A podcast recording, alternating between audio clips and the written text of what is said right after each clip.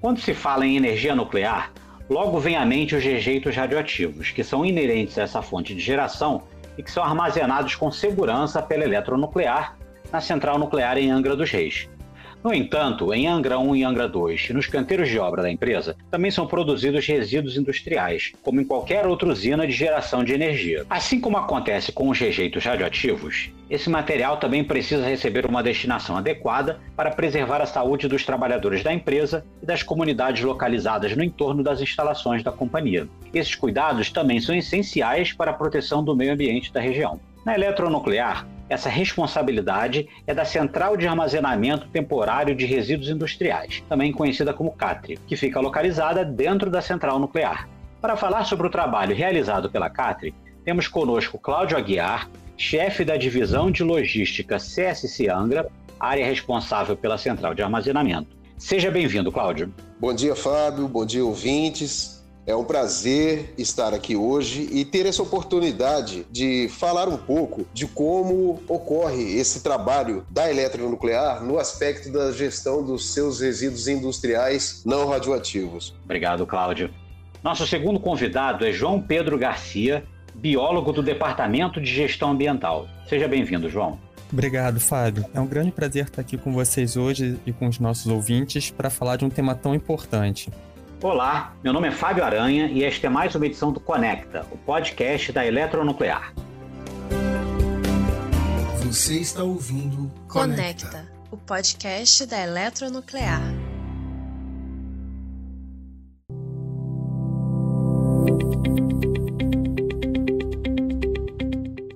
Gostaria de começar com você, João. A gestão dos resíduos é uma das grandes questões ambientais da atualidade. Como você vê esse problema?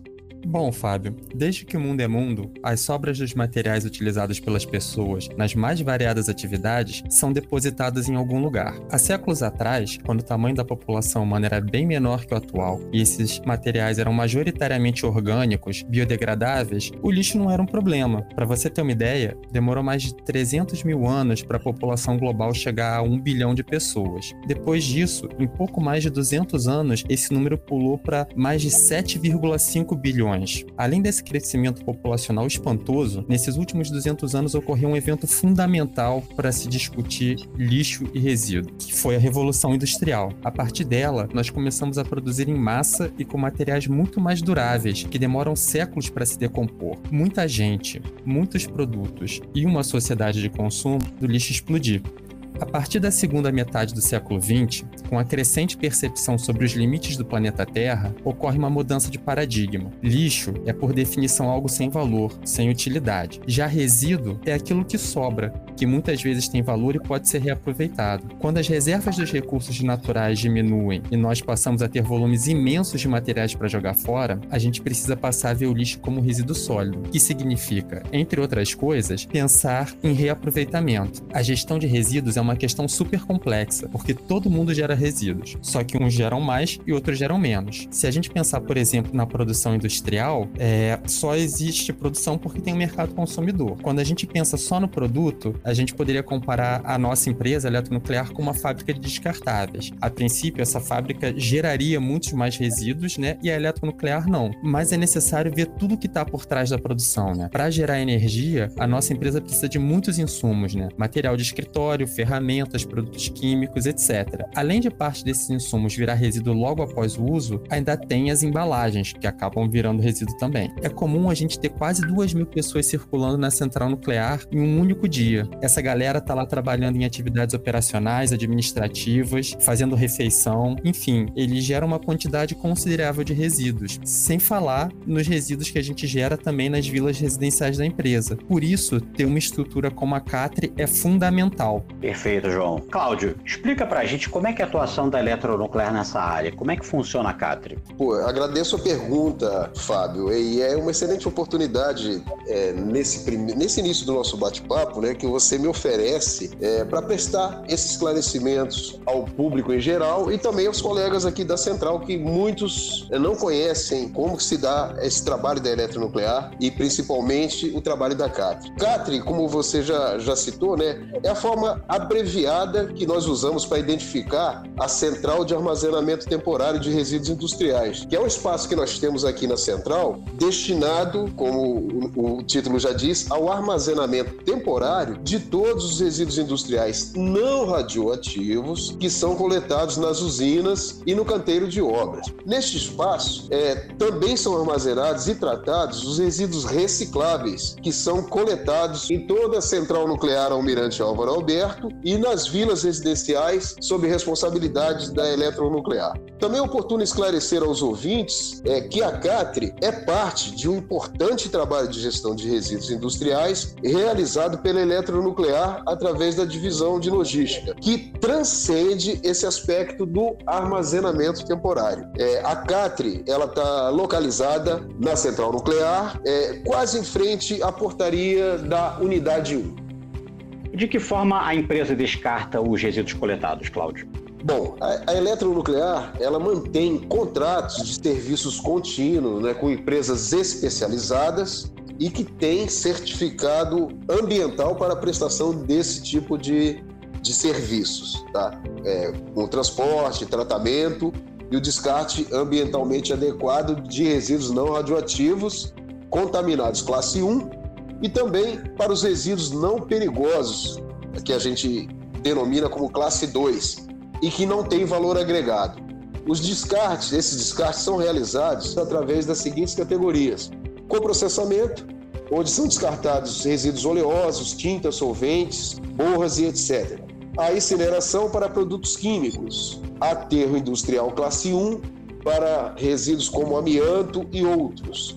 Aterro industrial classe 2, onde são descartados isolamentos térmicos e vidros. E, por fim, a reciclagem, que no caso da eletronuclear é feita através da venda em leilão público das sucatas e produtos que têm algum valor agregado. É importante ressaltar aqui também, Fábio, que esse valor arrecadado nesses leilões públicos retornam para o caixa da eletronuclear e ajudam no custeio operacional desse processo, como, por exemplo, o pagamento do, dos contratos com essas empresas especializadas. No último leilão que foi realizado pela Eletronuclear, o valor arrecadado com recicláveis e sucatas é, chegou próximo a 413 mil reais. Mas muito mais importante do que esse retorno financeiro no processo de gestão de resíduos é o ganho ambiental proporcionado a todos e ao meio ambiente, nessa correta forma adotada pela eletronuclear no tratamento de seus resíduos industriais. Esse processo está totalmente aderente às políticas e compromissos da eletronuclear na geração de energia limpa de forma sustentável.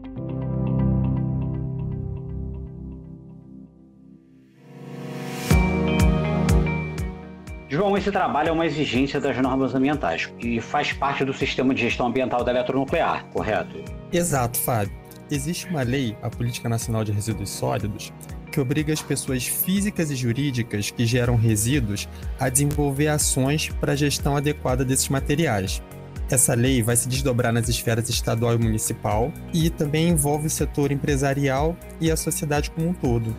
No contexto da eletronuclear, como o Cláudio já ressaltou várias vezes ao longo das falas dele, é importante destacar também que a Política Nacional de Resíduos Sólidos não se aplica aos rejeitos radioativos.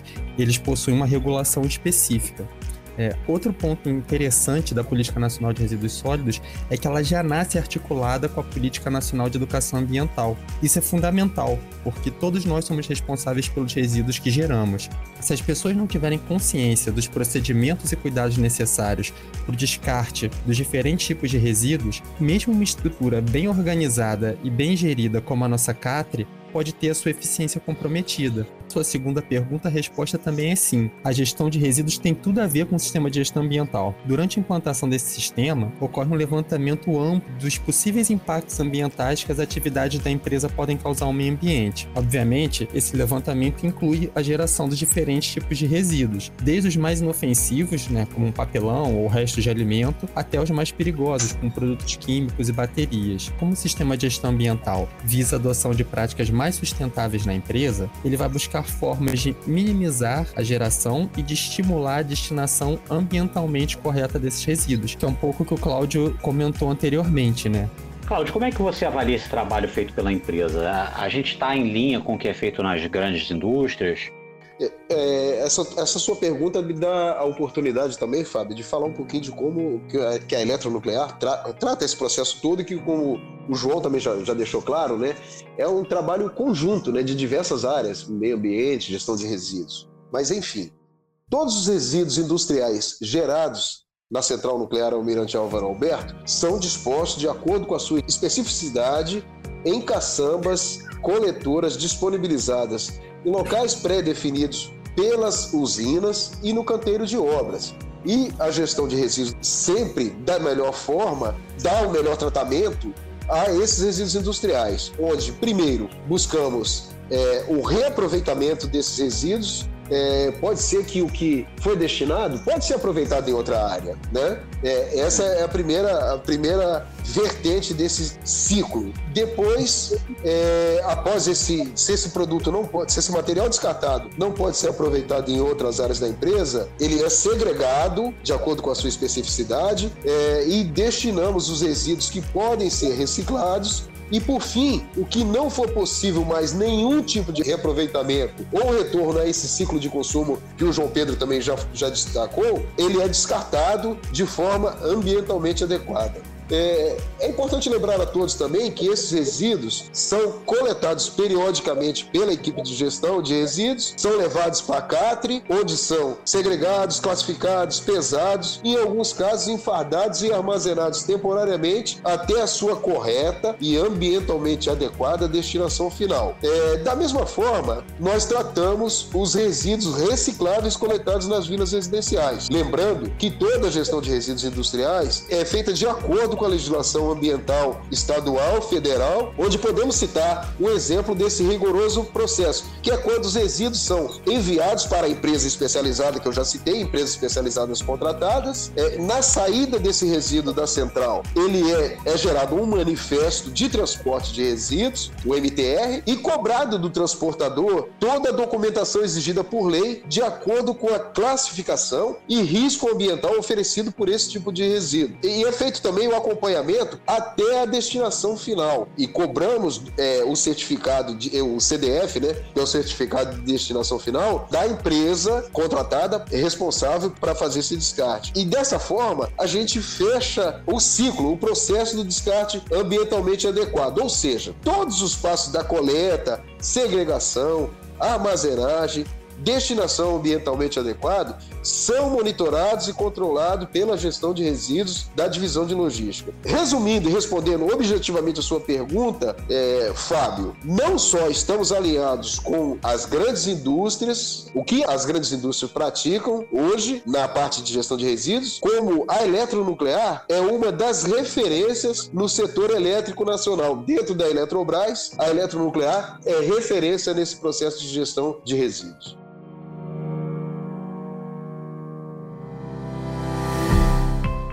É, e por fim, mas não menos importante, é como a educação ambiental pode ajudar na conscientização sobre o descarte dos resíduos sólidos, João? Bom, Fábio, a educação ambiental pode ajudar muito nessa questão. Mas na prática não é tão simples quanto parece, né? É, é mais fácil falar do que executar. As campanhas de esclarecimento e treinamentos pontuais podem ajudar a evitar erros, mas a gente precisa ir além disso, né? A gente precisa estimular as pessoas desenvolverem uma consciência crítica sobre os problemas ambientais de um modo geral. Quer dizer, uma consciência sobre os problemas socioambientais, porque não dá para dissociar a sociedade de ambiente. No caso dos resíduos sólidos, a gente tem alguns exemplos muito claros disso. Nos lixões, que são uma grande ameaça à qualidade ambiental e que ainda persistem, apesar de várias determinações legais para serem fechados, né? Infelizmente, não é raro nós vermos pessoas recolhendo lixo e muitas vezes até se alimentando desses restos, né? É uma situação muito triste, muito grave e é um problema ambiental enorme. É, e outro ponto também, mesmo as pessoas que conhecem a Política Nacional de Resíduos Sólidos, né? Quantas delas aplicam a sequência de prioridade que a, que a política preconiza de não gerar, reduzir, reutilizar e reciclar esses resíduos né, no seu cotidiano uma empresa como a Eletronuclear, ela precisa fazer a sua parte, né, oferecendo cursos e fazendo campanhas, abrindo espaços de diálogo sobre o tema, como esse espaço que a gente está utilizando aqui no podcast, mas também é preciso que, para que a educação ambiental, no que toca a questão dos resíduos funcione, é preciso que o poder público e a sociedade também façam a sua parte. Tem que ter uma ação de forma articulada de todos esses agentes, né? É só assim que a gente vai conseguir fazer uma gestão verdadeiramente eficiente dos nossos resíduos. É, quando a gente fala em é, descarte adequado dos resíduos sólidos, a gente está falando de qualidade de vida para a população, né, João? Sim, com certeza, é fundamental, né? É, a gente, quando a gente descarta de maneira adequada, a gente está evitando o impacto ambiental que esse resíduo poderia causar se ele fosse descartado de forma inadequada. E por outro lado, quando você destina da maneira correta também, por exemplo, quando você manda um, um determinado resíduo para reciclagem, você está evitando a extração de mais matéria-prima. Então, você tem benefícios no, nos dois lados, né, para o meio ambiente e, obviamente, quando a gente beneficia o meio ambiente, todos se beneficiam, né, porque a, as diferentes sociedades humanas não vivem soltas no espaço, elas estão efetivamente inseridas nesse ambiente. É uma relação recíproca, né, cuidando de um, a gente cuida do outro. Bom, estamos terminando o nosso programa. O bate-papo foi bastante informativo eu gostaria de agradecer a participação dos nossos convidados. Cláudio, muito obrigado pela sua presença no nosso podcast. Fábio, é, eu que quero agradecer muito essa oportunidade que foi me dada é, e eu espero ter, de alguma forma, contribuído um pouco com esse importante processo que, como foi falado aqui durante é, o programa, né, dessa questão do tratamento dos nossos resíduos e espero ter esclarecido e colaborado de alguma forma, tá? Eu quero deixar um abraço a todos os ouvintes e agradecer a oportunidade e até uma próxima. João, obrigado também por participar do Conecta.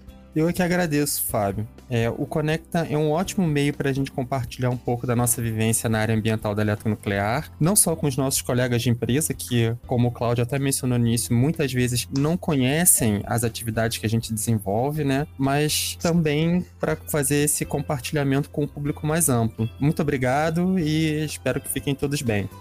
Também agradeço aos nossos ouvintes. Fiquem ligados neste canal para o próximo programa do Conecta. Abraços!